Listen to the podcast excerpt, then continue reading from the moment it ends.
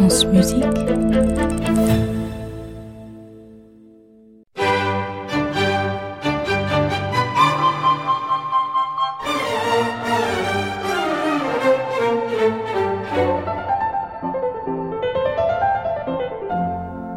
journal intime de Mozart. Chapitre 4 Et viva il maestrino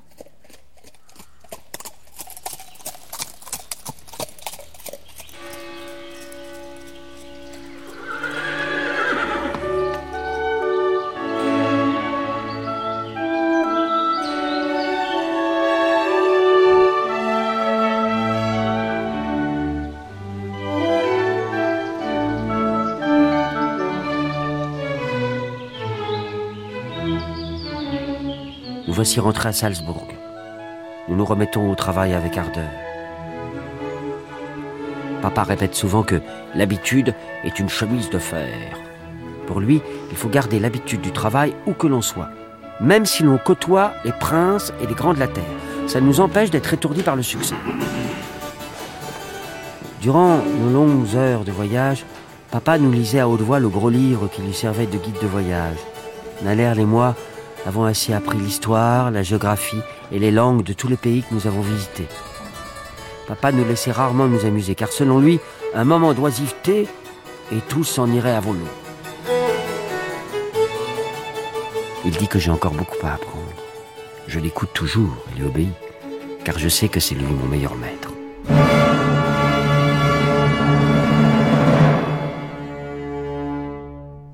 Nous avons aussi repris notre petit rituel du soir que nous avions avant de partir en France. Depuis que je suis petit, à l'heure du coucher, papa et moi avons une douce habitude. Nous chantons le chant du soir. C'est une petite mélodie magique que j'ai inventée quand j'étais petit. Les paroles sont imaginaires, un peu mystérieuses. Papa me hisse sur un tabouret et nous chantons ensemble. Sa voix est plus grave que la mienne. Quand nous avons fini, je l'embrasse sur le bout du nez, puis je m'endors.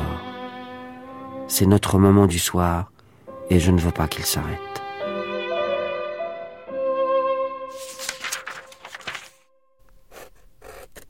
Aujourd'hui, 27 janvier 1768, c'est mon anniversaire. J'ai 12 ans. Je compose pour l'empereur Joseph II mon premier opéra, La Finta Semplice. Mais il ne sera pas représenté. Tout semble se dresser contre moi. Papa dit que les autres musiciens sont jaloux et qu'ils ne veulent pas jouer la musique d'un enfant. Je suis triste. Dans mon malheur, on m'annonce une heureuse nouvelle grâce au docteur Mesmer. Le docteur est un ami de la famille, mais aussi un grand savant qui étudie le magnétisme, une nouvelle science. Il m'explique que pour recevoir ses invités, il aimerait installer les musiciens et les chanteurs dans son théâtre de verdure, au beau milieu de son grand jardin. Je trouve l'idée très belle. Je suis sûr que ce sera une merveilleuse soirée. Je compose alors un petit opéra sur l'histoire de Bastien Bastienne. Des airs chantés, d'autres parlés en allemand, et la musique pour raconter l'histoire. Celle du berger Bastien qui veut regagner le cœur de sa bergère, Bastienne. Un magicien prononce alors une formule magique Digi, Dagi, Tchouri, Mouri, Orum, Arum, Lirum, Larum, Maudit, Maudit, Yiri,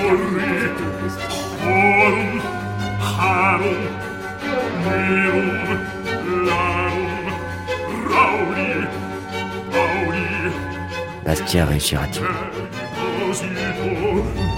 Le soir de la représentation, c'est moi qui dirige l'orchestre. Je porte un bel habit bleu marine, brodé d'or, une épée émaillée à ma ceinture. Il fait nuit, et la brise légère fait trembler les mille bougies. C'est un très grand succès. Je suis consolé. Je veux tant qu'on aime ma musique. Je veux que l'on m'aime. Le temps est venu, selon papa, de renforcer ma formation musicale. Pour cela, il faut aller en Italie, le pays de l'opéra, le pays de la joie de vivre. Le spectacle fait partie de la vie des Italiens. Nous partons donc à la découverte des grandes villes musicales italiennes, des meilleurs compositeurs et artistes, des ambassadeurs et de toutes les grandes familles cultivées. Mais Naner et les mamans ne sont pas du voyage. Elles restent à la maison. Je leur promets de leur écrire tous les jours. Nous roulons vers l'Italie. Pour papa, il est indispensable que les Italiens m'entendent, mais aussi que je découvre leur musique. J'emporte dans nos malles toutes mes compositions, mes symphonies, mes sonates, mes cantates et aussi mes menuets. Nous avons installé dans la voiture tirée par deux chevaux des planchettes, des encriers et du papier à musique. Je peux ainsi composer et faire découvrir aux Italiens mes nouvelles compositions du voyage. En chemin, je découvre les Alpes italiennes. Papa me dit qu'on les appelle les Dolomites. Je n'ai jamais vu de si haut sommet. Il fait très froid. Heureusement, papa a pensé à mettre de nombreuses couvertures dans notre voiture. Puis nous faisons escale à Trieste. La mer est plus bleue et plus gaie que la Manche. Dans les boutiques, il y a des produits qui viennent d'Orient. Un jour, j'écrirai une musique avec ces parfums et cette lumière.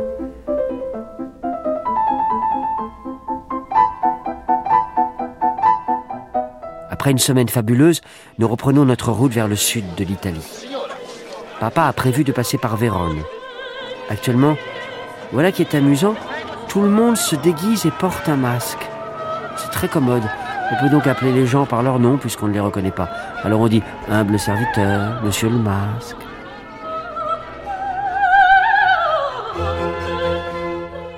Mais les Italiens sont superstitieux. Ils pensent bientôt que Ma virtuosité est surnaturelle. Ils ont vu la bague que je porte à la main gauche. Et certains imaginent que mon pouvoir vient de ce bijou.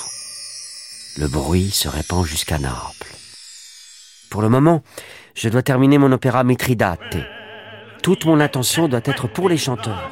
Et au lieu d'écrire des mots sur ce papier, je sens que je vais composer tout un air.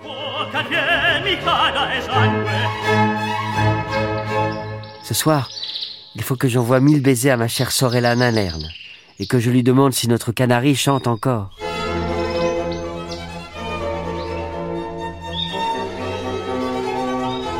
Depuis que nous sommes en Italie, nous sommes accueillis partout avec un Et viva il maestrino Tout le monde me célèbre et m'offre des cadeaux. Voilà que je devais jouer au Conservatorio della Pietà à Naples et on m'a demandé d'enlever ma bague avant de m'asseoir devant le clavier. Le public napolitain lui aussi craint un don surnaturel. Mais chacun a pu voir que je ne suis pas ensorcelé.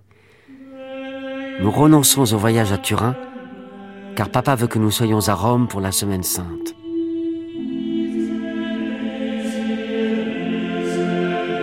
Papa et moi nous précipitons à la basilique Saint-Pierre au Vatican pour suivre les offices et contempler le pape.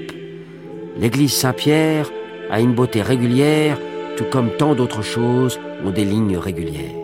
Voilà ce que papa me répète de nombreuses fois depuis que nous sommes ici.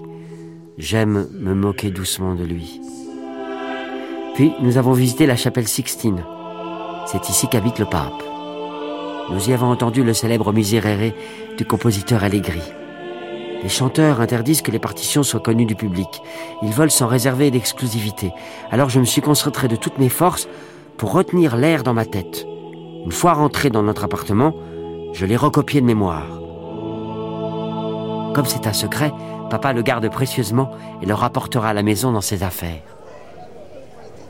Sur le chemin du retour, je découvre le carnaval de Venise. Je n'ai rien vu de pareil dans les autres villes. Je vais écrire à Nanerne pour lui raconter les masques au grand nez blanc sous le domino noir qui cache les regards. Les gondoles qui glissent en silence sur les canaux où l'on entend chuchoter les gondoliers qui rament en chantant. Le journal intime de Mozart, un podcast France Musique adapté du livre Le journal de Mozart de Marianne Vourche aux éditions Belin Jeunesse.